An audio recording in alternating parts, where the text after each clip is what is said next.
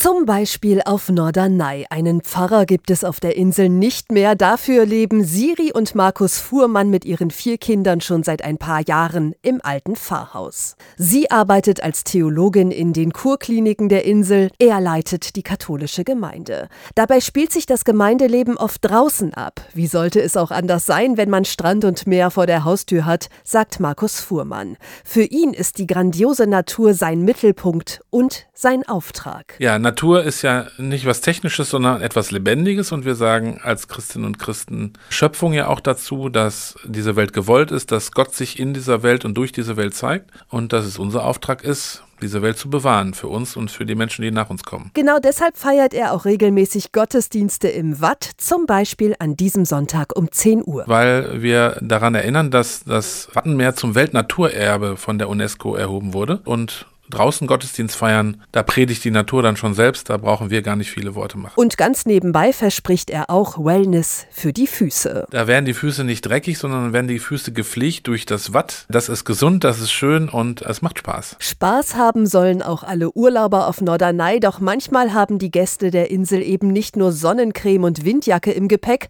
sondern bringen auch Fragen, Nöte und die Hektik des Alltags mit. Genau dann ist Siri Fuhrmann da, in der Kurklinik, der offenen offenen Kirche St. Ludgerus oder auch zu Gesprächen im Strandkorb. Und ich versuche wirklich auch das Meer als Kraftquelle zu nehmen. Also entweder am Meer zu laufen oder ins Meer zu gehen. Das ist ein sehr großes Therapeutikum.